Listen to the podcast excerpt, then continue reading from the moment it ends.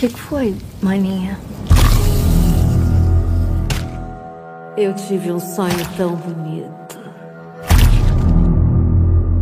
Era um dia perfeito.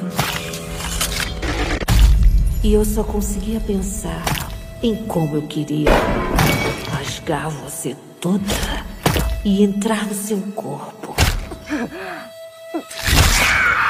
Pra gente ficar juntas como uma família feliz.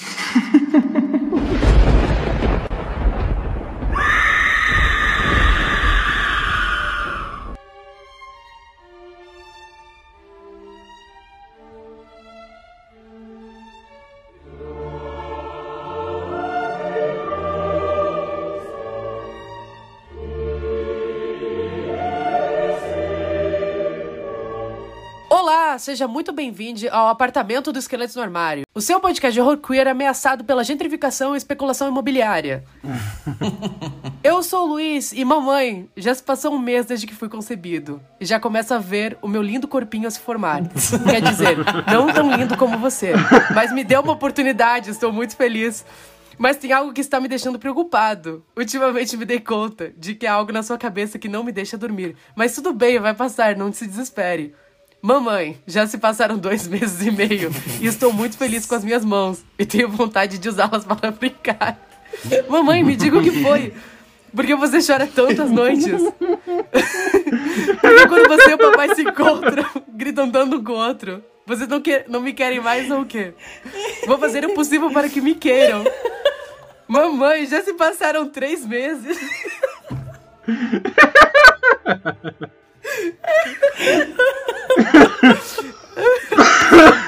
Eu vou pular pro final porque é muito, é muito longo. Mamãe, já se passaram 17 anos daquele dia e eu aqui de cima observo ainda machucar a decisão que você tomou. Por favor, não chore-se. Lembre-se que a amo e que lhe estarei esperando com muitos abraços e beijos. Amo muito você, seu bebê. e essa foi uma interpretação da carta de um aborto para sua mãe, por Luiz Machado. de um aborto para sua Pra minha mãe.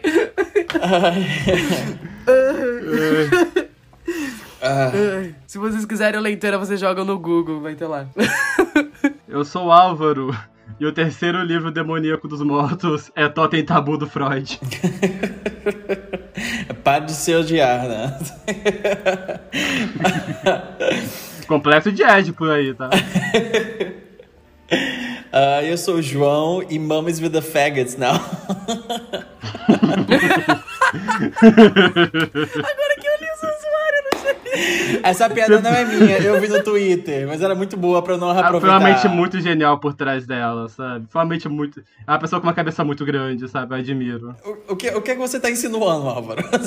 Eu falando, essa piada não é minha. Aí o Álvaro, não, é uma mente muito genial por trás dela. Não, não, não, não foi um não de discordar, sabe? Eu não discordei. Não coloque palavras na minha boca, sua imunda. Hoje a gente tá.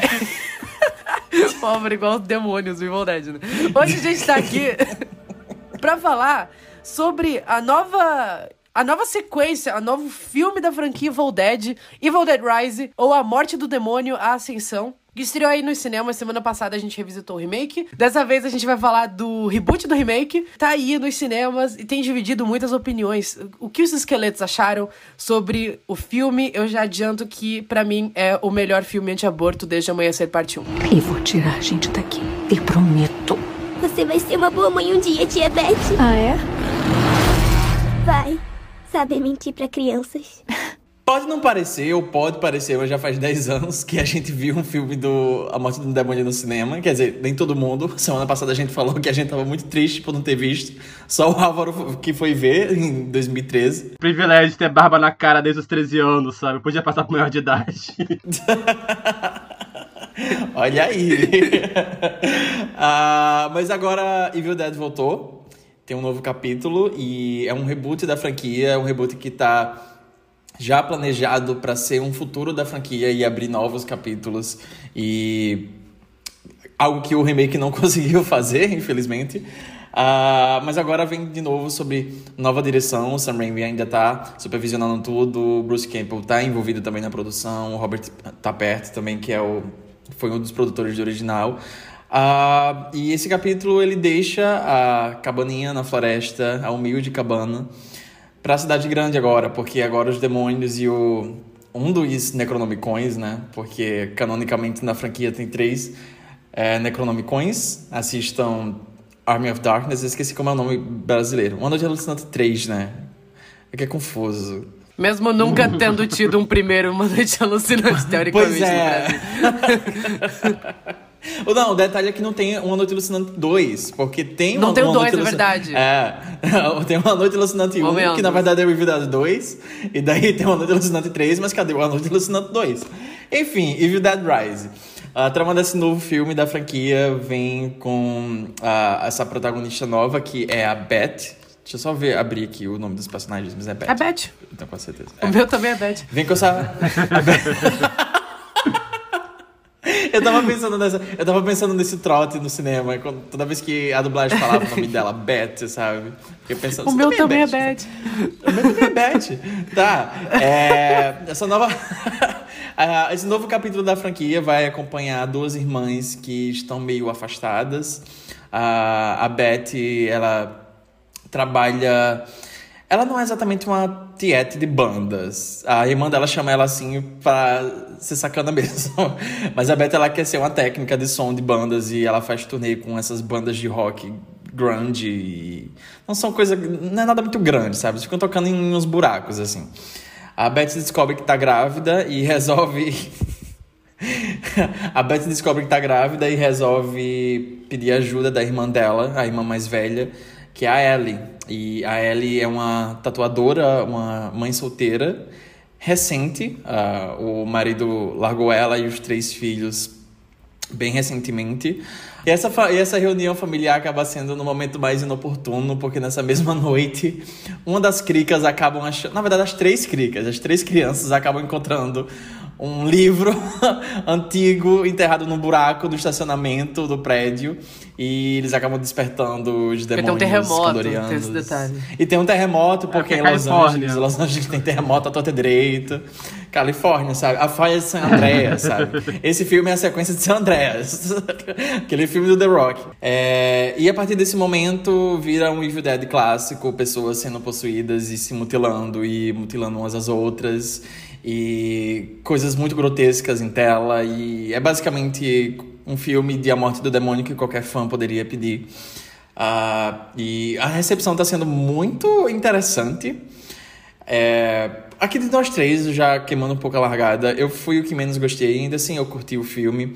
Mas eu achei muito, muito legal ter visto o filme. Eu levei minha amiga para assistir e a sala tava, tava com uma boa plateia. Não tava lotada, mas tava com uma boa plateia. E tava todo mundo reagindo audivelmente. Tava todo mundo se divertindo muito. Desde o começo, sabe? Desde os primeiros minutos.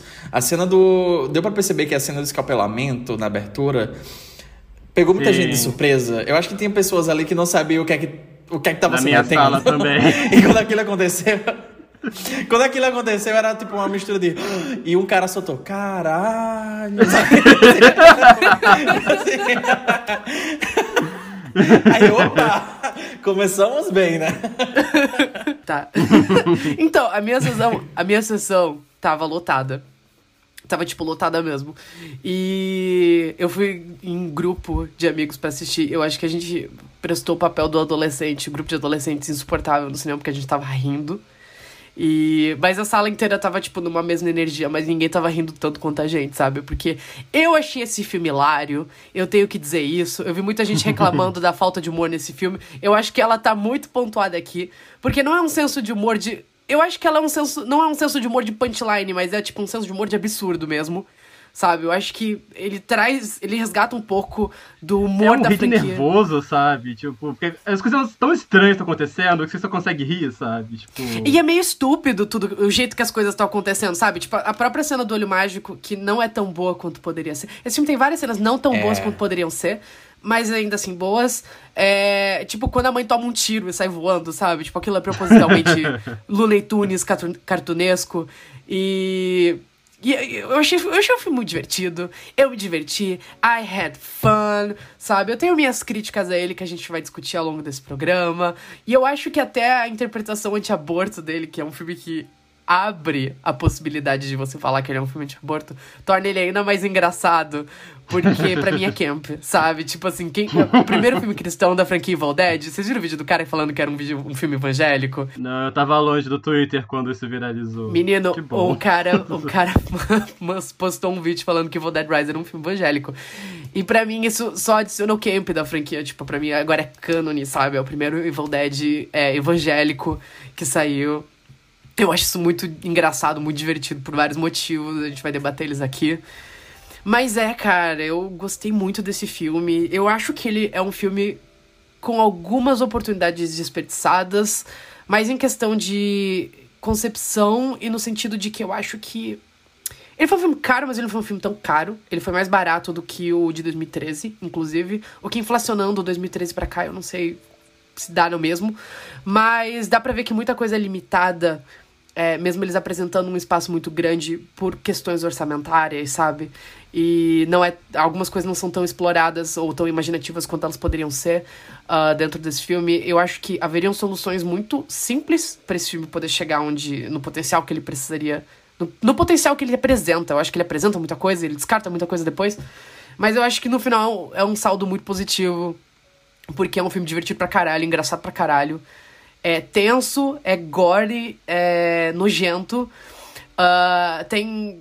Eu, eu gosto que ele traz de volta alguns códigos antigos de Evil Dead. Eu gosto que ele traz algumas tosqueiras, tipo, as veias se formando em stop motion na cara da menina, sabe? Que é uma cena muito legal pro primeiro filme.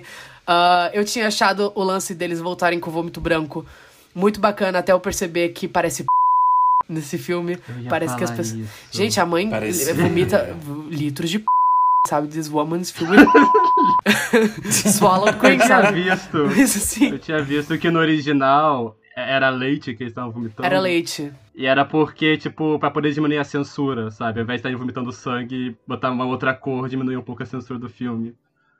Aí, tipo, aquele senhor fazer homenagem e ficou, tipo, ela vomitando aquele negócio viscoso branco sem parar, sabe? Nossa, Ficou Tava estranho. muito viscoso. O. Freud estava rindo no inferno, sabe? O fantasma dele está cada dia mais forte. eu fui, eu fui com gays. eu- a gente tava em cinco gays sentados ali na fileira. Nessa cena a gente tava assim, sabe? Eu fui, eu fui com, eu fui com LGBTs também. Eu fui com LGBTs também. E sabe aquela cena que a garota tá comendo vidro? Aham. Ela tá em cima da pia e tudo mais. Ela tá, tipo, você viu a posição dela? Tipo, tá o fogo ligado, ela tá do lado em cima, Aham. meio que Sim. com aberta. Aí eu do meu lado falou, ô mulherada, pode cantar Quem lembra desse meme?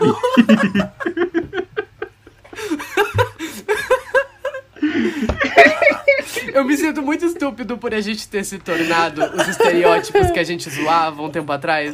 Porque eu falei Slay muitas vezes assistindo esse filme.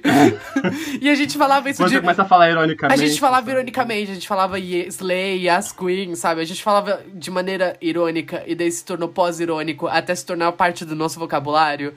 E eu, em muitos... Ah, eu, eu não falo isso no meu dia a dia, não, pra ele continuar a performance. Então, mas era performance É, até, eu eu perce- até eu me pegar em voz alta falando Yas. pra mulher vomitando. Envy. Eu também numa sessão lotada. Eu vi logo que estreou, eu vi na quinta-feira. A minha sessão era tipo a sessão que era às 10 horas da noite, que eu tava aparecendo na sessão da, do Rock Horror, sabe? E foi tipo. Cara, foi uma experiência incrível. Tipo, eu tô tendo boas experiências no cinema ultimamente. Quando eu fui ver Pânico 6 foi parecido também. Tipo, a sala tá lotada, tá todo mundo reagindo audivelmente. Tipo, todo mundo ria nas mesmas cenas e todo mundo fazia. Nas mesmas cenas. E, tipo, ocasião, dá pra ver que tinha umas pessoas que foram lá porque, sei lá, os amigos chamaram e era meio. Não sabia direito que ela se meteu. Então, tipo, algumas pessoas gritavam mesmo na sala, sabe? E tudo mais. Foi uma experiência ótima. É, meu amigo quase arrumou uma briga porque saindo da sessão tinha um cara atrás da gente falando que o filme é uma bosta porque tem muito terror e pouca história. Ele quase arrumou briga nesse dia. O que, que isso Enfim, significa? Muito terror e pouca história. Você foi ver um filme Cara, de terror, também- gata. fiquei, tipo, onde você quer chegar com isso, sabe? Enfim. Sabe aquela cena de Arrested Development que o Michael abre a geladeira e tem um saco escrito pomba morta não coma? E dele abre o saco e ele fica. I don't know what I expected, sabe? Tipo, é isso. É, o nome do filme é A Morte do Demônio, sabe? Tipo, o que você espera? E o demônio morre. E ele acende. Então, assim. essas bruxas realmente são jovens.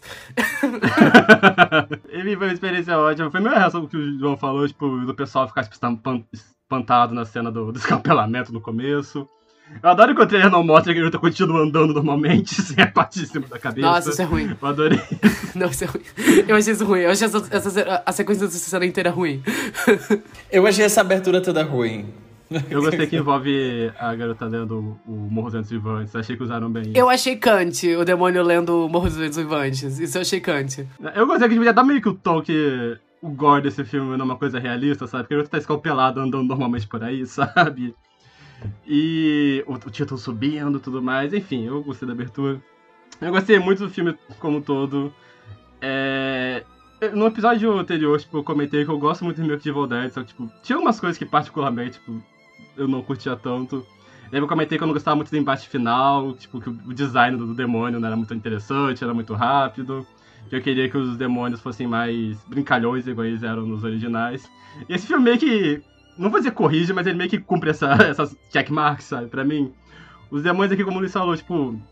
Cara, embora o filme não seja, tipo, de piadinhas ou punchline, sabe? Tipo, não é, tipo, sei lá. Os personagens do Jordan Peele fazendo piada, por exemplo, sabe? No longo do filme. Esse aqui, tipo, ele vai muito para o absurdo, tipo, os demônios sendo muito numa lógica de Looney Tunes mesmo, sabe? Eu tava tão histérico naquela cena da vitrola, sabe? Tipo, o demônio só coloca o dedo no disco rodando, abre a boca e começa a sair o, o, o som de lá. Cara, tipo, essa cena foi ah, é perfeita essa cena. A cena aí que o personagem tá comendo vidro e mostra, tipo, os casquinhos descendo, sabe? Tipo, isso não funciona no mundo real, sabe? Mas funciona perfeitamente da lógica do filme. e eu gosto, tipo assim, que é uma lógica cartunesca, só que dentro dela o filme se leva a sério. Então, tipo, ele consegue ser angustiante e fazer você ficar, tipo, meio arrepiado e ao mesmo tempo soar engraçado de tão absurdo que é. E o filme vai, tipo, meio que elevando os níveis de absurdo, sabe? Todo o lance do elevador cobrindo de sangue, aquela criatura do final. A, a criatura do final, eu tava, eu tava berrando aquilo tudo, sabe? Igual, tipo, a Michelle Visage no Drag Race, praticamente. Cara, eu tava tão tipo, não, gente, peraí. Foi quando eu falei, não, gente, peraí. Peraí, não, peraí. Eu, te, eu achei que eles aproveitaram muito bem a silhueta da coisa, sabe? Tipo, mostra só, tipo, ela no meio das sombras e tudo mais. Quando aparece em si é, é legal, mas nem tanto. Mas, tipo, o embate final eu achei incrível. O final eu tava gargalhando com a, a mina do começo sendo possuída, que ela tava dopada de Zolpidem e não percebeu o que tava rolando, sabe? Eu, então... isso aconteceria comigo. ela só acorda, tipo, no dia seguinte, um elevador explodiu de sangue lá na frente, ela não percebe, ela tá indo pra, com o namorado chato dela pro final de semana no lago. Enfim, eu amei o final.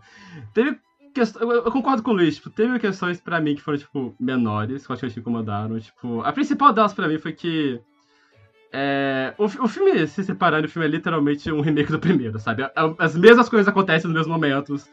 O equivalente ao a porta do porão, do porão abrindo no primeiro é o, o buraco abrindo nesse aqui. É, a cena dos galhos é a cena do elevador. A garota levando um lápis no pé é a cena do negócio de tatuagem no rosto. São as mesmas coisas nos mesmos momentos, praticamente.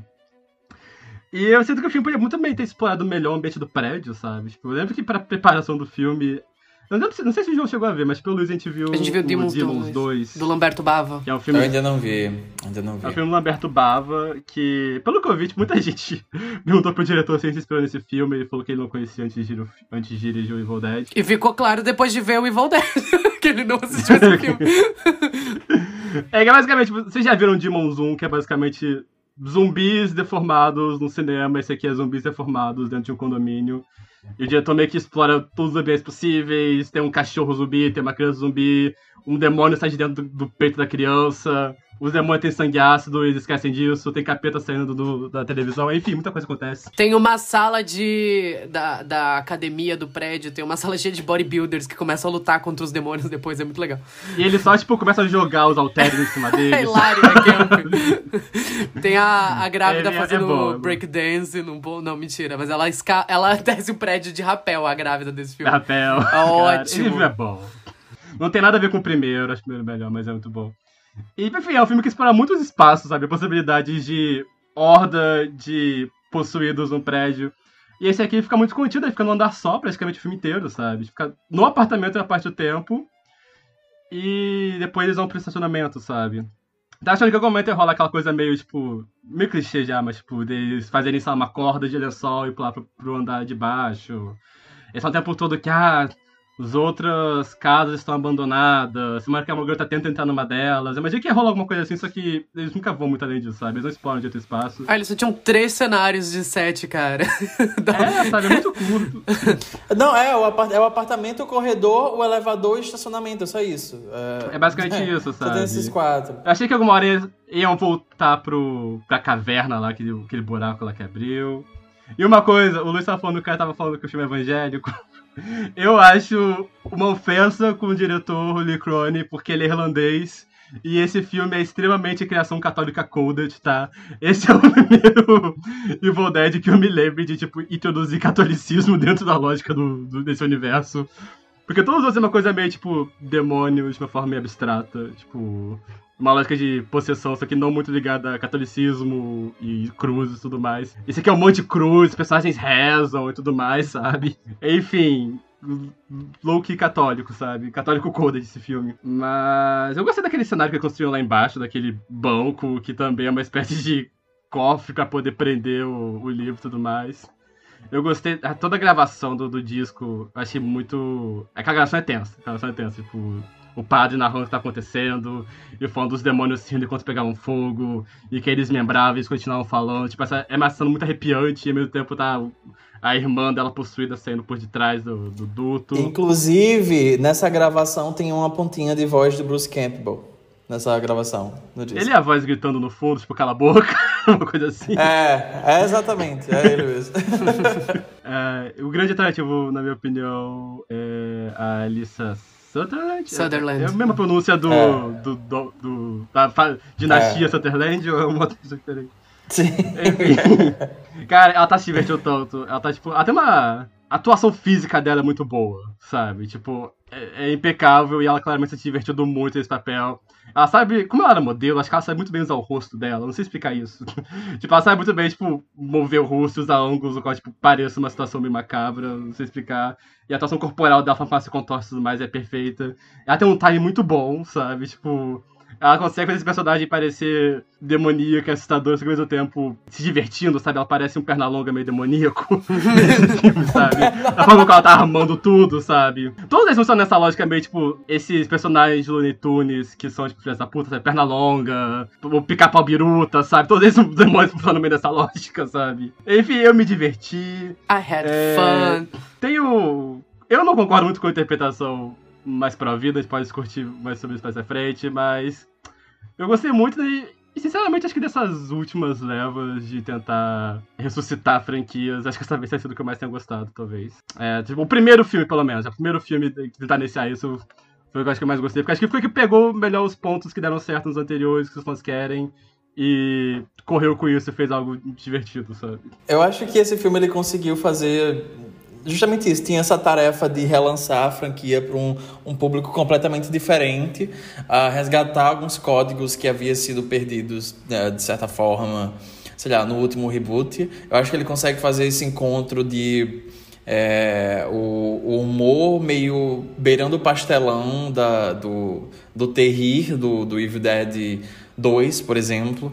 Um também, mas mais do dois, porque do dois era mais intencional. Um era mais era circunstancial, do, do, do filme ser um filme baixo orçamento. Então tinha aquela, aquele aspecto e tinha muito, muito do humor desse, daquele filme era mais por causa disso.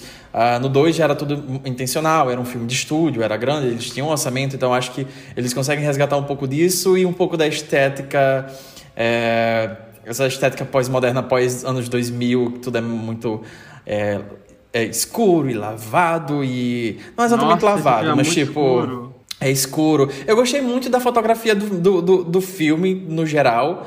É, o uso da câmera, as cores do filme, Muito tudo tinha muita speed textura, muito speed diopter. Eu sou putinha, eu sou putinha, de, eu sou putinha de speed diopter. Eu tava me Eu tava assim no sabe, cinema, sabe? Eu pensei é. em vocês, vendo cada um deles. Ah, eu amo Splitopter. É tão bonito. É um a cada 10 minutos, sabe? Delícia, delícia. Tem uns que Tem duram uns segundos bons. na tela, sabe? O Splitopter dela jogando, tirando o ralador de frente da câmera, que você nem consegue nem entender direito o que, que tá acontecendo. Ah, se eles, tiveram, se eles tiveram que botar uma lente de Splitopter no orçamento do filme, eles tinham que aproveitar, sabe? Eu odeio filme que só usa uma vez o Splitopter. Aproveita essa porra, sabe? Eu adorei isso. É, eu acho que ele consegue encontrar esse, esse é, juntar esses dois tons de maneira muito interessante. Eu não mencionei na introdução, mas esse filme, é, a princípio, seria um filme que seria lançado diretamente em streaming, era para HBO Max. Uh, só que depois que o filme estava pronto e eles fizeram umas, umas sessões de teste e a galera curtiu muito, eles viram potencial ali e realmente foi uma decisão muito bem feita, porque o filme estreou agora e já se pagou no primeiro, primeiro final de semana. É, o que é muito bom, isso me deixa muito feliz, apesar da, dos meus, das minhas ressalvas que eu tenho em relação a esse filme. É, mas eu acho que ele, ele consegue fazer isso de maneira interessante. É, episódio passado a gente estava comentando e debatendo um pouco sobre nossas expectativas em relação a ele. Ah, eu fiquei feliz que ele atendeu algumas. Uma delas era justamente brincar mais com a forma dos Deadites e o que, o que pode fazer com aquilo, sabe? Esticar um pouco os limites da coisa. E então eu, eu adorei a criatura do final. Dá pra ver que eles usam. O, o Lee Cronin, ele é um diretor interessante, o Lee Cronin. Eu, assisti, eu lembro de ter assistido o primeiro filme dele, que é o The Hole in the Ground. Eu não sei como ficou aqui no Brasil, acho que deve ter ficado buraco no chão, ou alguma coisa do tipo, que é o eu acho que foi tipo só em, tor em torrent, não. é, em streaming. foi lançado sim em torrent. Foi lançado sim em torrent. internacional RBG, sabe? ah, não, achei aqui. É, o Bosque Maldito. Ele foi lançado em, a, em plataforma digital, para aluguel. É, e é um filme que eu lembro que na época que ele tinha saído, eu assisti, eu achei bem bacana. Nada muito extraordinário, mas eu lembro que quando ele foi anunciado como diretor do novo Evil Dead, eu fiquei, ok, isso tem potencial. Porque ele, ele tem uma direção estilosa, sabe? É um filme pequeno, o, o The Hole in the Ground. E ele consegue fazer coisas bem interessantes com ele. Uh, e dá pra ver que ele tem algumas, algumas decisões inteligentes de como filmar e como brincar com uh, as limitações do, do orçamento desse filme justamente por causa disso. Quando a, eles usam é, essa criatura no terceiro ato, o jeito que ele filma, que ele esconde, ele sabe fazer de maneira muito inteligente para talvez esconder algumas imperfeições e algumas limitações e fazer isso a favor, ao seu favor do filme. Eu acho que é um uso bem interessante. Eu, particularmente, queria ter visto um pouco mais em detalhes depois de certo ponto, mas ok, fiquei satisfeito. Ele uh... falou numa entrevista que, tipo, três filmes que marcaram muito ele quando era criança e que inspiram muito ele é Evil Dead, O Iluminado e Tubarão.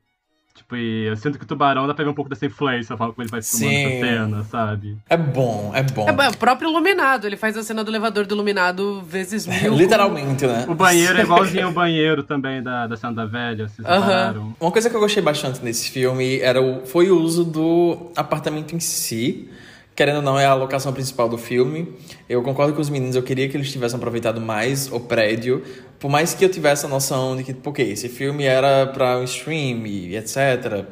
Eu senti falta deles aproveitarem um pouco disso, porque por mais que esse seja um reboot, eu não sei se foi a questão da mudança do set, tipo, acabando para cidade grande, e o título, e enfim, eu tinha a impressão que esse filme daria uma dimensão, uma escala um pouco maior para as coisas. Então, quando você fala Evil Dead num prédio, eu esperava que eles fizessem Evil Dead num prédio. Eu real esperava que eles fizessem uma coisa meio. Uh, é, Operação Invasão, só que em, em escala menor e com demônios possuídos. E, sei lá, eles tendo que descer, andar por andar até chegar no último, sabe? E coisas é diferentes. Meio... Faz de videogame mesmo, sabe? Tipo, de isso, passando de nível. isso. Assim. Era, era isso que eu tava esperando desse filme. É, e eu fiquei um pouco desapontado com quando eu vi que não ia ser isso.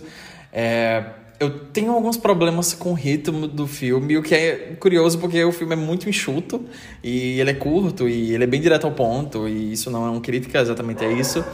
Mas mais no sentido que eu senti falta. Caralho, os cachorros aqui estão fazendo a festa. É o daqui de casa, é o dos vizinhos. É, mas mais no sentido de que eu senti falta de um bom clímax nesse filme. Eu sinto que durante um uma boa passada de tempo ele vai construindo e montando e é, algumas situações e alguns cenários que são muito interessantes e que são muito instigantes. Ele não leva até lá e eu fiquei, tipo, ok, tá aguardando pro terceiro ato, que realmente foi o que ele fez. E a partir, eu acho que a partir do momento que ele sai, aquela cena que ele sai do apartamento, vai pro corredor, a mãe perde os membros e os filhos começam a se juntar e vai pro elevador, esse, aquilo ali começou a mudar as coisas para mim no filme. Eu comecei a sentir um pouco mais de vida no filme, porque tava muito nessa, nessa, nessa coisa de provocar, provocar, provocar e não entregar. Até então. É, mas eu, ainda assim eu senti uma falta de um clímax forte que eu não sei se aquela cena do estacionamento me dá.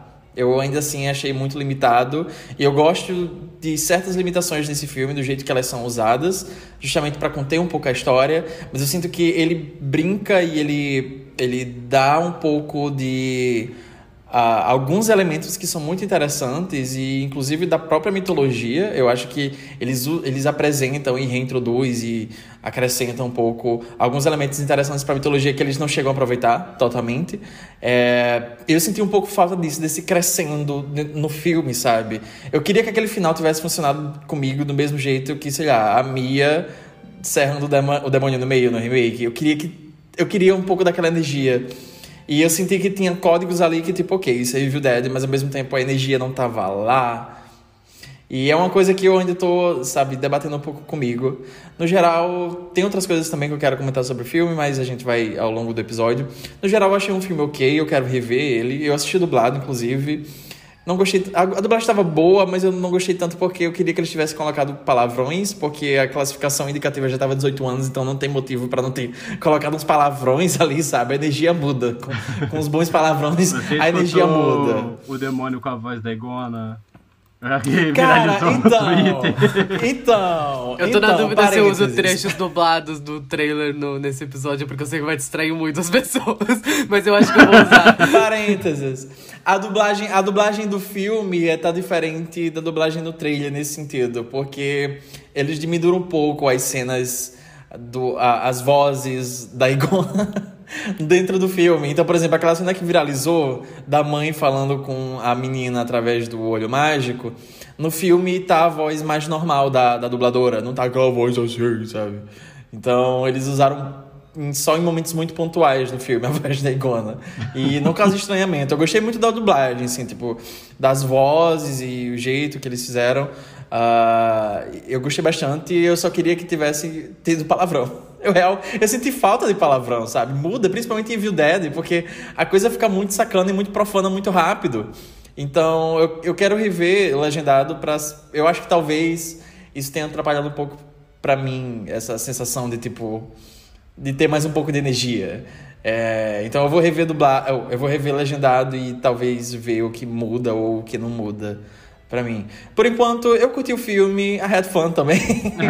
é, apesar das ressalvas, eu achei um filme criativo, eu achei é, bem dirigido. Algumas coisas eu não achei tão bem dirigidas assim. Tipo, eu sinto que o Lee Cronin ele tem momentos muito fortes nesse filme, alguns momentos que são um pouco fracos. Por a exemplo, cena do, do Olho Mágico, eu, é. a cena do Olho Mágico eu acho mal dirigida. Eu não acho ela exatamente boa. O conceito é bom, eu tá lá, mas a execução eu não acho tão boa assim. Eu achei confusa e não do jeito que deveria ser, sabe? Tipo, claro que é, é uma cena que seria tipo todo um confronto dentro do corredor, uma matança através de um olho mágico é para ser confusa, porque vai ter coisas que você não, o público não vai ver. Mas eu senti na execução da coisa ali confuso e não do jeito que deveria ser. Uh, mas enfim. Inclusive, lembra que eu te contei que tinha essa cena no filme, Álvaro? Porque o Yuri tinha ido ver na pré e ele me falou: tem uma ah, cena de massacre no, por um olho mágico. É. E daí eu fiquei, nossa, que legal! E daí eu fiquei bem brochado com essa cena no filme, porque é muito rápido. É. É muito cortado é. também, sabe? Sim. Eu vi, o, eu vi o vídeo do Pablo Vilaça e ele falava que ia ser uma cena rápida.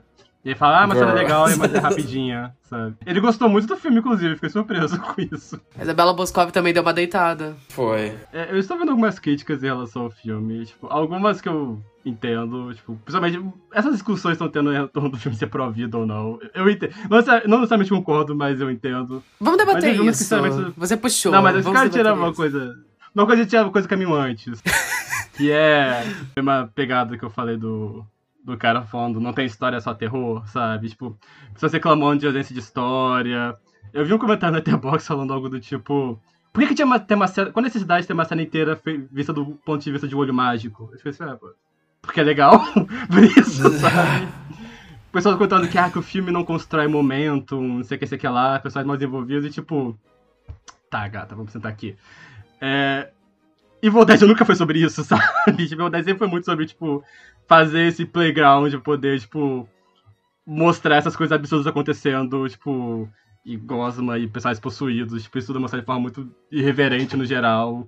E aparece essa coisa meio grand gnome de ser só, tipo, esse desfile de coisas estranhas acontecendo e é terror e personagens desmembrados e tudo mais.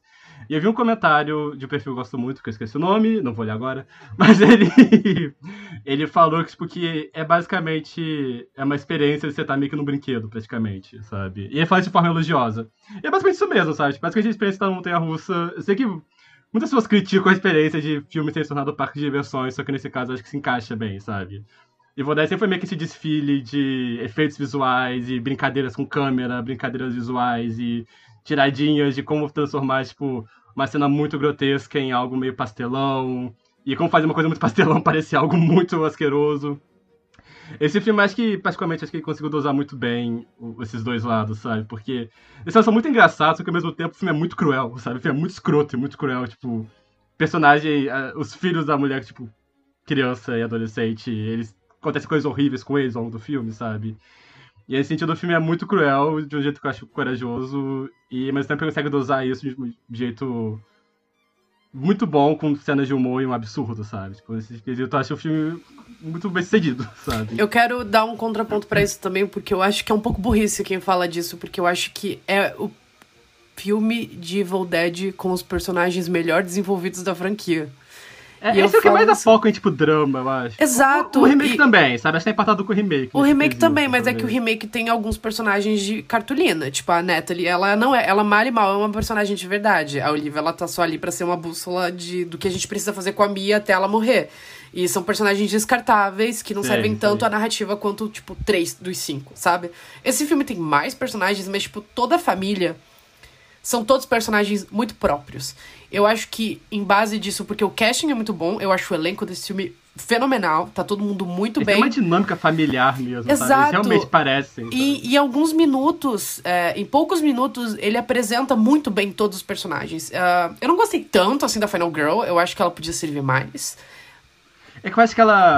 A, a, irmã possuída eclipsa ela um pouco. É, é tipo, é. E, mas, mas enfim, eu acho que, tipo, em poucos minutos ele apresenta muito bem os personagens, você sabe tudo sobre eles, eles têm muita personalidade, e ele consegue trazer uma conexão é, entre aquela, aqueles personagens, entre aquela família. Eles parecem uma família de verdade, mesmo sendo uma família moderna, entre aspas.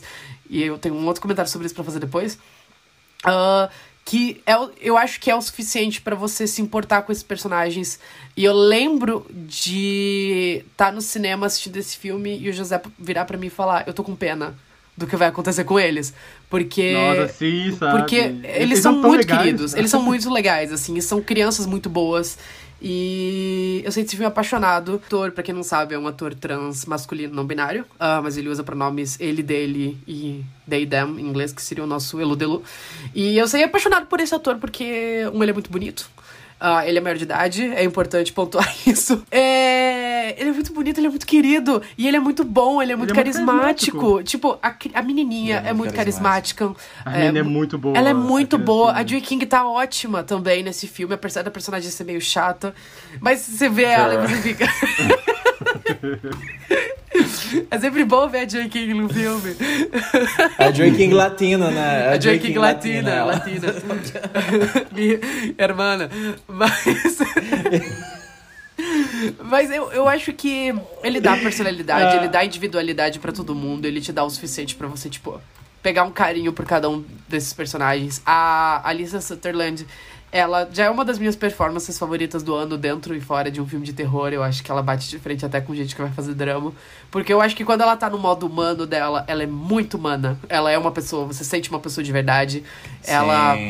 As dinâmicas dela com a irmã dela, a dinâmica dela com os filhos dela é muito boa. E quando ela vira um demônio, ela fica melhor ainda. E ela consegue transitar muito bem entre esses momentos de perversidade, esses momentos de doçura. Ela realmente é uma mãe, ela parece uma mãe, ela é a minha mãe a partir de agora. e eu gostei muito dela, eu gostei muito do elenco todo no geral, mas para mim, tipo, os maiores destaques do filme, além da Alissa Sutherland, é aquela atriz que faz a criança, que ela é muito boa. É, atores mirins em filmes de terror normalmente são irritantes. É aquela menina é muito boa. E o Morgan Davis, que eu achei o personagem muito bom. Eu achei, é um personagem legal. Uh, mas eu achei ele particularmente muito carismático. Foi a morte que mais me doeu, assim, quando aconteceu. A, a mais, a, foi a morte mais sentida por mim também, a dele. Eu, e, tipo, eu fiquei. Tipo, tá, saí do filme, ok. E comentei o pecado capital de entrar no Twitter e ver a galera, ah, sei o que, não, porque esse burro, o pior personagem do filme, blá, blá, blá, tipo, garota. É tipo sabe? a premissa. Já é faz, a premissa básica já de faz um filme 40 de terror, anos. Já faz 40 anos que a gente tá nessa, sabe? Eu vi um comentário muito bom falando que representatividade de verdade é personagens trans poderem serem burros também. Cara, e eu acho que, tipo, o filme dá, dá muito material pra ele ser, tipo ele acidentalmente libera, tanto que, tipo, foge do controle dele. O, a, a própria. É, o disco ele lá, tenta parar ele tenta desligar. Foge do controle dele. No, na primeira oportunidade que ele liga os pontos e ele, tipo, ok, acho que tá acontecendo isso, tá relacionado a isso. Ele vai lá, apres tenta apresentar uma solução, fala com a tia. Eu acho que, tipo, ele imediatamente se redime dos acidentes que ele faz, que ele causa. E, tipo, a morte dele, eu acho que foi a mais sentida para mim também dentro do filme. Eu fiquei um pouco decepcionado, porque eu tava torcendo. No fundo, no fundo, eu tava torcendo pra que, tipo, no final fosse ele e a tia. Tipo, a tia serviria muito mais se ele tivesse do lado dela.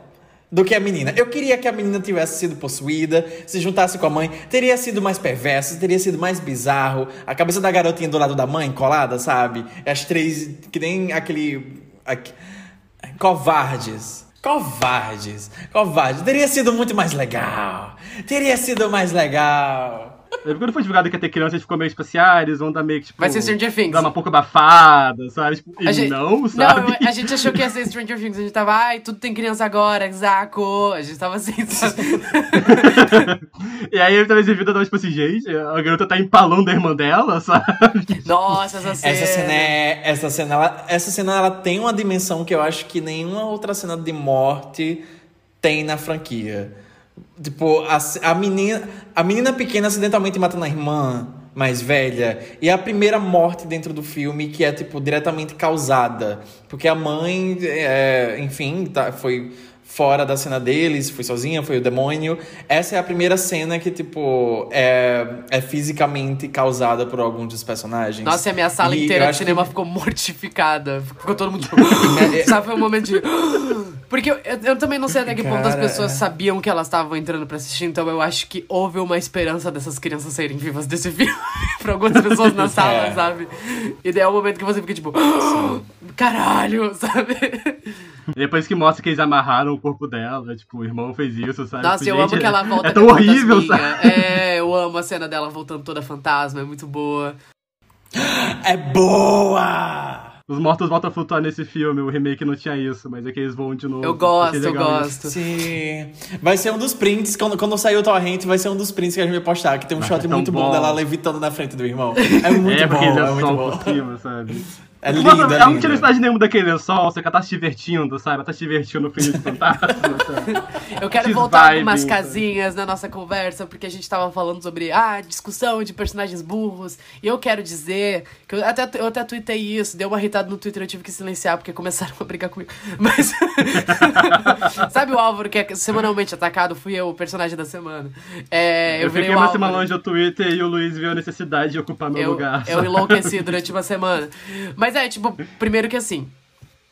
Está na premissa de Voldad. Existe um livro dos mortos, alguém vai pegar o livro dos mortos e libertar esses demônios. Não existe motivação pra você ficar chateado quando um personagem fazer isso, ou você ficar irritado quando um personagem sem querer libertar os demônios, porque é o personagem de movimentação de trama, né? Ah, segundo, é, eu sou burro. Eu seria a pessoa que eu faria isso. Eu abriria a porra do livro. Eu leria em voz alta. Eu faria o que eu, eu faria Se pior. não é pra ler o livro, não faz série tão legal assim, sabe? Ele que é parece muito o Harry bonito. Potter. É um livro de Com pop-up. dentinhos ali, sabe? É quase um livro de pop-up. Você quer virar a página pra ver o que, qual é o próximo desenho horrível que vai aparecer. E toda aquela. Eu adorei a cena do. do a cena do cofre, porque eu teria descido. Eu sou a pessoa meio estúpida, curiosa do grupo que fala, eu vou. E vai, sabe? Quando a gente era criança e brincava de casa assombrada, eu era a pessoa que entrava na casa, sabe? Eu, eu, eu, eu sempre fui meio idiota desse jeito. Então, tipo, eu, eu, eu me relaciono com esses personagens, porque eu sou a pessoa que bota a mão dentro da parada escura pra ver o que tem lá dentro e se fode depois. Eu não sobreviveria nenhum desses filmes de terror, sabe? Eu adorei, eu adoro a cena dele entrando lá no cofre, eu amo o, o local inteiro, eu amo que aqueles padres, além de montar um, um lugar pra proteger o livro, eles só jogaram o livro, deixaram o livro lá e eles montaram um lugar pela performance. Tem jumpscare de Jesus Cristo nessa cena, sabe? Eles pensaram assim, como a gente vai deixar esse lugar É bom, camp, é como a gente vai deixar esse lugar, sabe? Bem filme de terror anos 70. Eles foram lá e fizeram e deixaram só o livro largado em cima de qualquer lugar. Achei ótimo. É, Tinha um cena- altar dentro do cofre, sabe? tinha um altar, sabe? O menino botando o vinil lá e girando o vinil com o dedo. Essa cena é muito boa. Ele percebe, ele tenta. Ah, eu amo que eles refazem a cena de Lilo e Stitch quando a mãe vem dentro e ela bota a unha na, na vitrola e, abre a disco boca, e abre a boca. E começa a sair o áudio. Cara, essa cena é muito boa. Agora que eu Eu já- entendi! Eu amo. já, já- passei essa última semana lendo tweet falando sobre essa referência do Lilo e Stitch, eu não tinha sacado qual era. Faz muito tempo que eu não vejo Lilo Esse- eles eles É. se divertiram fazendo esse filme. E eu me diverti assistindo. Esse filme inventa uma nova modalidade de fisting. Ele é lindo. Ele é queer, sabe? Parte. Vocês não pensaram nisso? Eu quero dar créditos ao Thiago Guelli por essa piada, porque ele falou isso na, na saída do cinema. Mas é óbvio que foi ele que falou isso. aqui não, aqui eles estão literalmente lutando pro útero, sabe? Como eu falei, Freud. E. Ai, eu amo isso, é tão perverso. As crianças, as crianças demoniadas voltando pro Essa cena útero toda da é muito mãe. escrota. Porque, tipo, eles chegam É fingindo que Eles estão ficam chorando. rindo. Eles começam a fingir que chorando, depois começam a rir. Essa cena é horrível. Cara, E é é muito bom. boa. É bom. Agora, essa cena, essa cena é muito boa, eu adorei. Foi o momento que eu comecei a me mijar no filme, sabe? Eu fiquei tipo, Ih! porque eu sabia pra onde, tá, pra onde isso tava indo. E eu fiquei tipo, Ih! assim no cinema. Mas eu queria que, tipo, todo o corredor tivesse se levantado ali, sabe? Tipo, ela matou um monte de gente ali naquele corredor. Eu queria que, tipo, tivesse um pouco mais desse Sim. senso de grandiosidade nesse último ato do filme, sabe? Porque tava se construindo pra isso. E... Eu queria que todos eles se juntassem, sabe? Naquela cena achei que eram todos eles juntos quando mostrou o monstro. Só que é só os três. Sim, faz um megazord de corpo e de carne, sabe? Faz, faz tipo o final de Society, sabe? Só com um monstro. Ah, seria bom. E eu gostei que tipo, eles conseguiram. Eles, eles mantiveram muito uma, uma linha muito boa do, do. da maquiagem, do efeito prático com toques de CGI. Não. ah, Tipo, eles usaram só o suficiente pra retocar, tirar os fios, sabe? Os, os negocinhos, tipo, verde. E deixaram, tipo, tudo muito vivo. Então, tipo, eu gostei. eu- apesar do filme ser escuro, eu queria que ele fosse um pouco menos escuro nesse sentido. Mas o filme todo tem muita textura. E o filme todo, tipo, tá lá, sabe? Tipo, as paredes. As paredes, ela, ela tem história. Aquelas paredes. Tipo, a casa da Bruna Lensmayer, né? Tipo, não, que as paredes têm história. Tudo tem, tipo, muito, muita textura. O prédio realmente parece muito velho. Tem uma cena que elas estão conversando separadas pra porta, tem aquela marquinha de altura, sabe? Tipo, que a pessoa vai fazendo ao longo da vida. Ai, esse filme é cruel. Sim. Esse filme é cruel. Não mexe com criança, não. Por criança da minha vida. Eu, eu tava assim, assistindo esse filme. E. Mas a gente precisa falar do tópico aborto. Porque o Álvaro Eu levantou- levantei, você leu o texto inteiro do feto abortado no começo do, do episódio. Fui eu que trouxe isso à tona. Vamos lá, três pessoas sem útero debatem aborto. Ah, tá, primeiro que assim. Ai, cara, que raiva. É, eu acho muito engraçado essa nova onda de reboots de filmes clássicos de terror que acidentalmente acabam sendo um pouquinho conservadores por acidente. Ah, e eu acho que, por exemplo, Halloween do David Gordon Green, que a gente adora a trilogia, a gente já fez episódios sobre eles, são filmes que. O, o Halloween Kills e Halloween Ends são filmes que perceberam isso.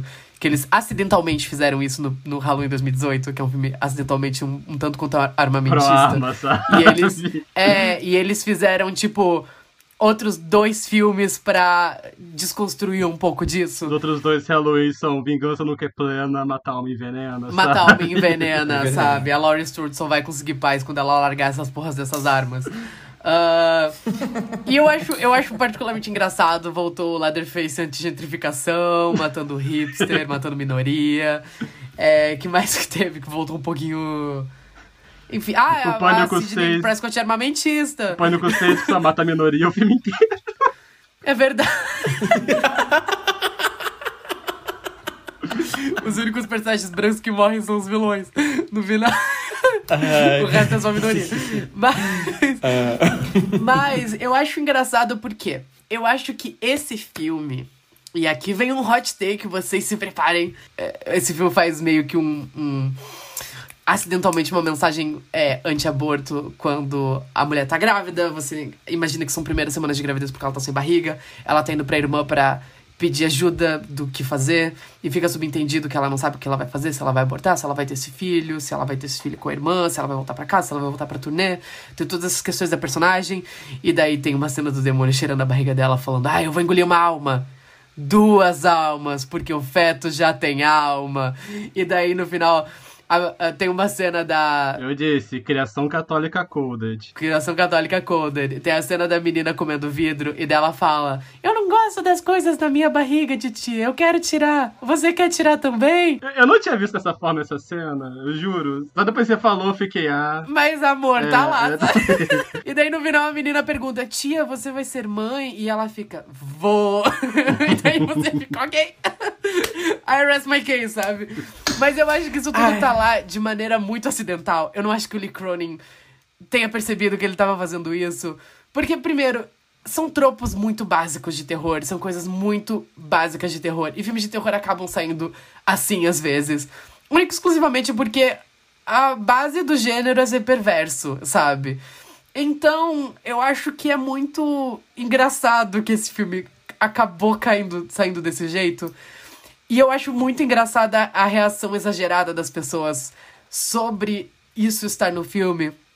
Porque eu não acho isso tão prejudicial assim. Tipo, está lá, é uma interpretação possível. ah, do mesmo jeito que eu não acho que seja tão assim. Eu estou ah, apenas falando o que tem no filme.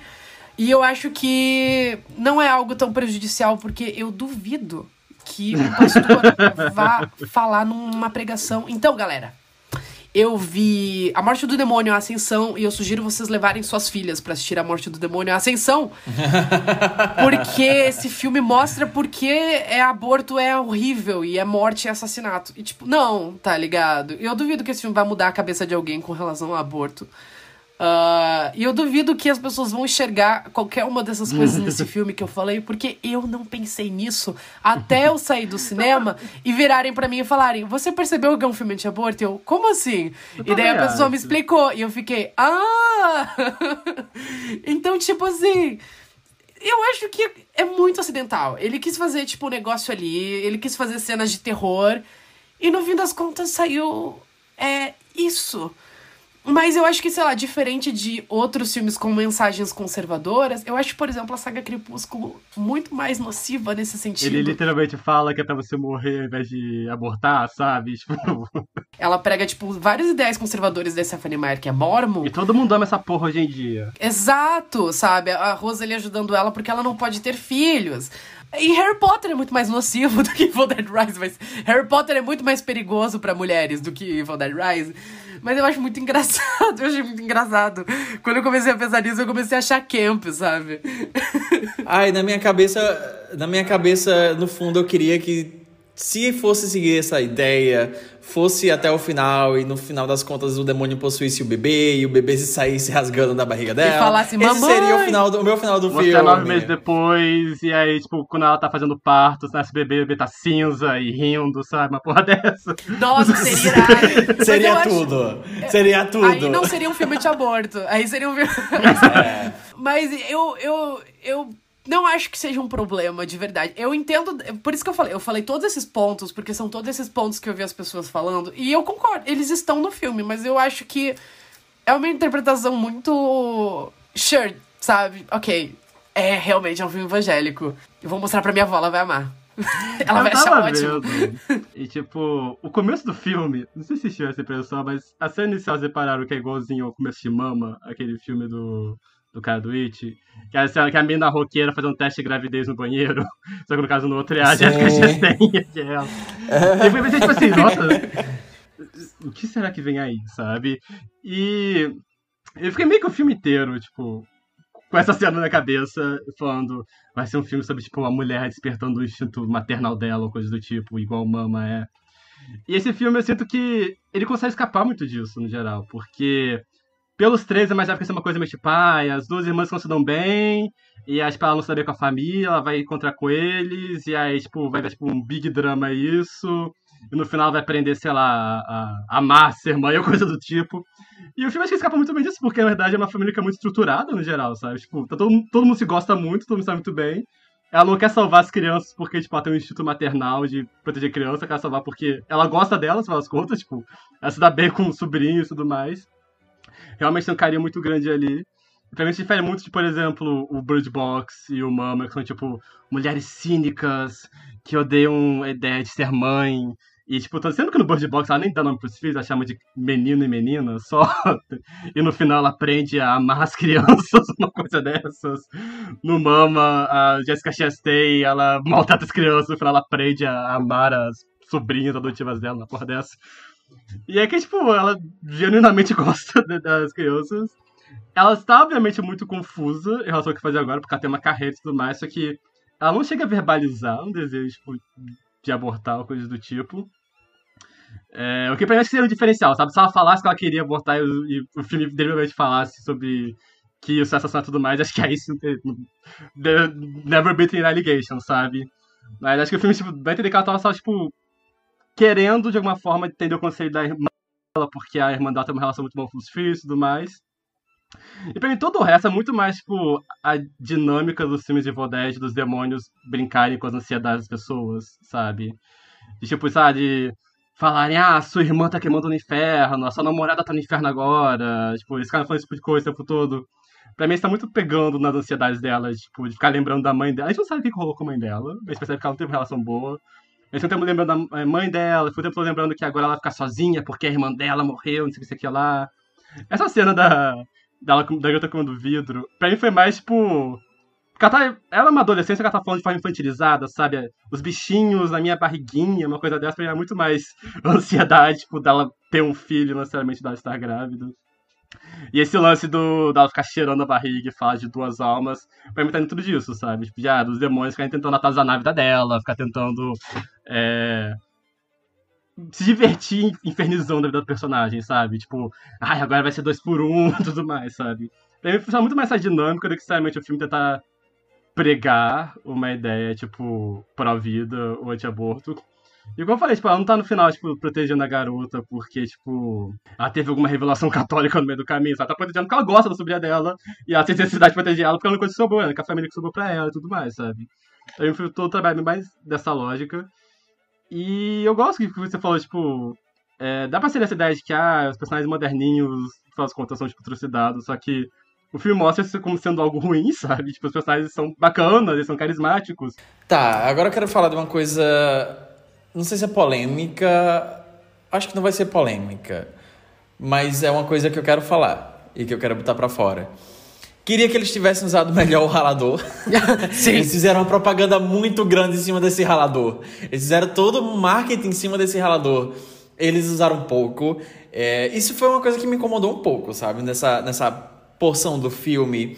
Depois que a mãe morre e os meninos começam a ser possuídos e fica nesse gato e rato dentro do apartamento é que eu sinto que ele se contém muito nessas coisinhas. Tipo, a cena do, da menina comendo a taça de, de vidro. Ok, é boa. Eu queria que a garganta dela tivesse rasgado quando ela tava engolindo ali, sabe? Eu queria que ele tivesse ido um pouco mais além. Na, ali, sabe? Porque eu senti que, tipo, tava um pouco enxuto pra mim. Tava, tava contido demais ali. é, dentro do apartamento ao ponto de que começa a soar um pouco repetitivo as ações uh, ali dentro, porque só tem, tem até um certo ponto que você pode fazer dentro de um cenário fechado, né? E ilimitado e com opções limitadas ali. Eu gosto que ele brinca com essas coisas, eu gosto que ele pega esses códigos, uh, como o Álvaro estava falando, esses códigos clássicos da franquia e ele vai atualizando para esse cenário mais urbano e, e moderno da cidade grande. Então, tem uh, os galhos viram os cabos do, do elevador, uh, o, o primeiro demônio, o primeiro possuído que fica tentando todos os outros é, presos. É, no porão vira o olho mágico, então tem esses paralelos interessantes. Eu queria que ele tivesse ido um pouco mais lá nessas brincadeiras dentro da casa, porque eu não acho que afetaria o, o tipo a porção de coisas que, ele, que eles queriam jogar na tela no terceiro ato, que claramente eram para ser mais intensas e maiores e etc. Eu queria que eles tivessem ido um pouco lá uh, nessas coisinhas, nesses pequenos apetrechos, porque sei lá o ralador. O ralador porque, sei lá, o rea... Jesus do céu. Ralador. O ralador. O ralador não é a faca elétrica, sabe? Ele não chegou perto do que a faca elétrica do remake fez. ele não chegou. Ele poderia, mas ele não chegou. Cara, é. Eu acho que é aí que o filme esse é o, o, verdadeiro problema do filme. O real problema do filme é que ele se contém muito, assim. Até, tipo, ele tem cenas muito grotescas, eu acho que elas funcionam, mas eu acho que eles se seguram muito, sabe? Tipo, eles fizeram um puta marketing em cima desse ralador. E se fosse o Fed Álvares, a menina tinha feito isso aqui com o ralador em cima da perna da mulher, sabe? Isso! Ela tinha mexido isso. o ralador pra frente e pra trás, sabe? É, não é só uma puxadinha, sabe? Faz mais, faz pior é, essas pessoas aguentam mais. se o Eric aguentou tudo aquilo. E eu acho que é isso que o filme acaba caindo um pouco pra mim, assim, porque, tipo, eu acho que ele apresenta muita coisa legal que ele não mantém, sabe? Tipo, o próprio lance do. do tudo bem se você vai. Eu sei que isso é, é orçamentário, sabe? Você não tem dinheiro para fazer mais de um cenário, mas você acabou de me apresentar um corredor cheio de Deadite. Eles só vão gritar? Eles não vão fazer mais nada? É, tem um monte de demônio ali do lado de fora, então o que, que eles vão ficar fazendo? E, e eu acho que, sei lá, falta um pouco de, de imaginação, assim, nessa construção. Eu acho que quando o filme chega no terceiro ato, lá no estacionamento, é muito bom. Tipo, toda aquela sequência é muito boa. Eu amo que tem uma serra elétrica do nada, uma motosserra. Por que, que alguém teria uma motosserra dentro de um. de um prédio, no meio de Los Angeles? Mas tem um negócio de árvore lá para meio que justificar isso e fazer todo o negócio. Eu achei muito cruel o menino pedindo desculpa antes de ser moído pelo Nossa. serrador de árvore. Mas eu acho essa cena muito boa e eu acho engraçado que, além de todas as batidas do primeiro filme é, estarem aqui nesse todas as batidas do remake estão também. Tudo bem que o remake é um remake. Mas eu acho que esse filme pega muita coisa do remake que é do remake, não é dos outros filmes, sabe?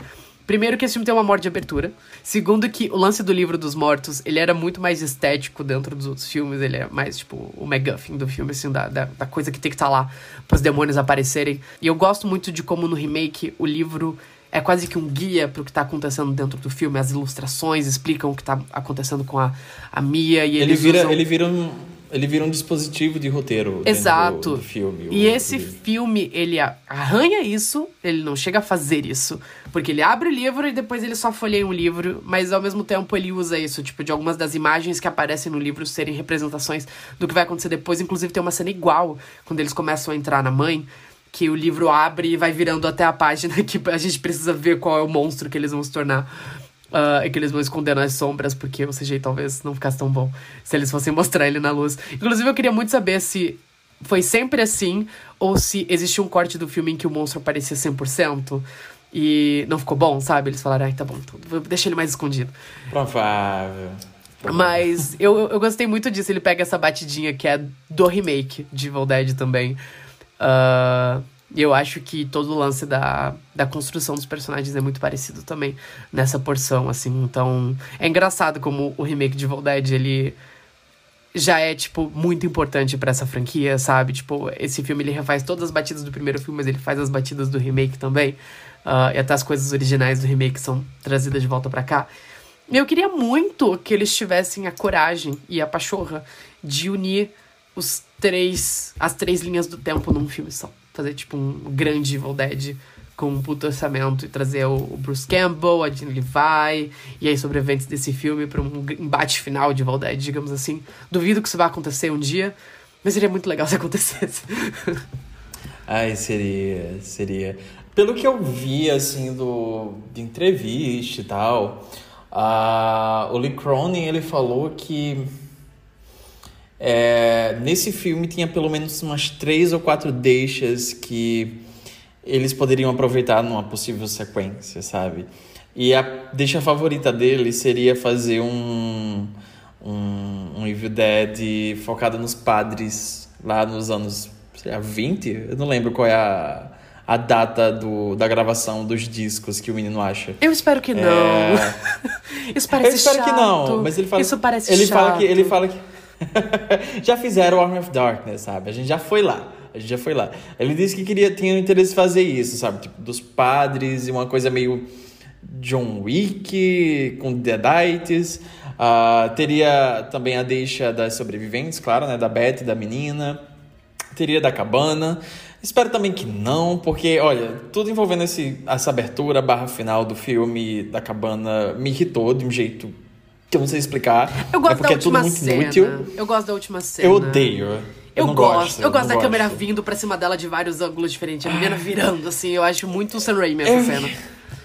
Eu, eu, é porque tipo, a existência daquela cena final me irritou de prontidão assim no cinema. Porque é, pelos trailers, é, esses shots envolvendo tudo do lago e da cabana, é, eu achei que seria um tipo de flashback. Isso não é exatamente uma expectativa que eu criei em cima do filme. Eu, achei falei que no seria uma- episódio uma de passado que ia ser cena de abertura. Eu falei. Tinha gravação. Ah. Eu sabia que era cena de abertura. Eu achei que eu achei que seria tipo um tipo de flashback. Poderia ser uma cena de abertura, mas sei lá, situada um tempo atrás e que obviamente se ligaria com a trama dentro do prédio.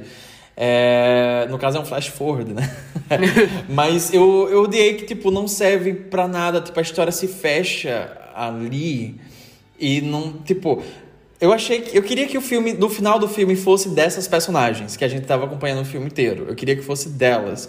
E delas vão embora e corta pra a menina do Rivotril. E eu percebi o que tava rolando ali, eu fiquei não. Não. Não, sabe? Eu fiquei porque limitou demais o filme pra mim aquilo, sabe? Eu queria que ele tivesse uma deixa. Eu lembro que o Yuri tinha falado, ah, o filme deixa deixas também pro. deixa ganchos pra, pra a franquia crescer depois e abrir outros caminhos, mas não, ele não faz isso. Eu, acho, que ele a faz, própria porque eles mitologia- libertaram um demônio no prédio. E eu acho que pra mim, tipo, é meio... essa deixa é meio que essa, do demônio tá liberto ali. Eles não botam o demônio de volta no livro. Mas aí o demônio vai pra cabana. Tipo, o, demônio vai pra cabana. Ah, mas Vai pra, com a menina. E volta pra cabana, volta pra floresta. Sabe? Isso me, isso me desapontou. Porque eu real esperava um pouco. Eu não sei, eu acho que todo o conceito desse filme apontava pra algo um pouco mais grandioso. Mesmo que não fosse, sei lá, na trama inteira. Deixasse um ganchinho no final, um saborzinho a mais. Eu acho que aquilo ali se fecha de um jeito muito limitado pra mim, porque no final das contas volta pra floresta. E tipo, ok, se quiser voltar pra floresta fazer outro filme na floresta, seja criativo, vou estar lá. Não queria. Particularmente não queria. E isso me decepcionou bastante, sabe? Não sei, a, a- e a abertura é ruim. A abertura é ruim. O title drop é bom, o jeito que o título aparece é bom, mas não justifica, não justifica a existência da abertura, porque a abertura é ruim. É sem graça. Tipo, ok, tem a cena do escapelamento, mas e aí? Tipo, o resto é ruim. O que é que eu faço com isso agora, sabe? O que é que eu faço com isso agora? Desculpa, eu tenho que botar pra fora. É a minha oportunidade. Tá tudo bem, tá tudo bem. Você é válido. Você é válido. Cara, sabe o que eu quero pro outro filme de Voldad? Qualquer coisa. eu, queria... eu só quero outro. É, eu, Eu só quero outro. eu só quero Tá outro. tudo, tá tudo bem. Mãe? A mamãe tá com os vermes agora. Gente, então esse foi o nosso episódio especial sobre a morte do demônio e a ascensão. Eu espero que vocês tenham gostado. Ah, dá um corda pro viado. Lança o filme de Voldad e dá corda pra viado, ser horrível. E é isso aí, Esqueletos no Armário, arroba Esqueletos Gays em qualquer rede social. Você encontra a gente também é, no Twitter e no Instagram. Você pode conferir episódios novos todas as quartas-feiras em qualquer agregador de podcast. Se você gostar do nosso trabalho e quiser ajudar a financiar as nossas loucuras é apoia.se barra esqueletos E você pode também conferir no nosso site a nossa crítica de Evil Dead, que é muito boa. É um beijo pro Yuri Célico, que foi ver o filme na pré-estreia, uh, fez a nossa crítica pro site, depois foi ver o filme de novo comigo. Um beijo, Yuri. Foi muito divertido. Uh, o texto dele tá muito bom, vamos lá ver. É esqueletonormário.com, o armário sem acento. Se você quiser me encontrar em qualquer rede social, se você quiser me xingar no Twitter, é escrabroso no Twitter. E no Instagram é arroba. E eu tenho um perfil para postar foto de vinil. Eu prometo que esses não são amaldiçoados. Uh, arroba coisa escabrosa no Instagram. Bom, eu sou o Álvaro. É, se vocês quiserem me contar na internet, no Twitter, meu arroba é gueiracola98. É, no Instagram eu tenho um perfil para comentar sobre filmes de terror, se chama Gayrácula Underline. E eu também tenho um perfil para poder ficar postando fotos de prints de filmes que mostram locais LGBTs, tipo bares, é, festas, concursos, etc. É, saunas, que o nome é Bar Gay Todo Seu. Eu sou o João. Se vocês quiserem me achar no Twitter, arroba JON3TO. No Instagram, arroba Joneto89. E eu tenho uma conta profissional, eu sou designer, eu faço posts de filmes. Vão lá engajar um pouquinho. É arroba. Olha, na minha interpretação, o Ai, demônio abortou o bebê dela, porque ela enfia a mão na barriga dela e ela começa a sentir dores na barriga depois. Então eu acho que aquele bebê morreu. Eu acho que aquele bebê é caput, sabe? Thank God.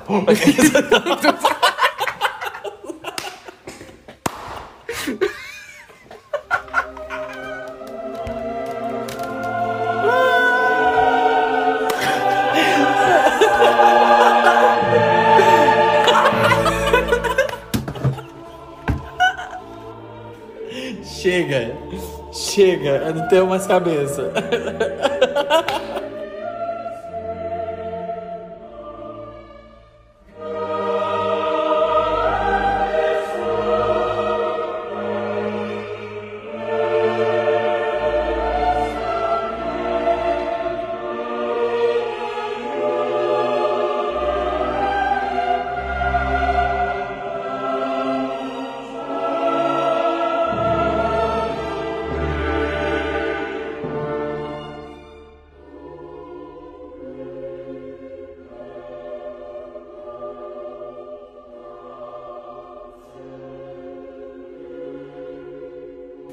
quero um Evil Dead no passado de novo.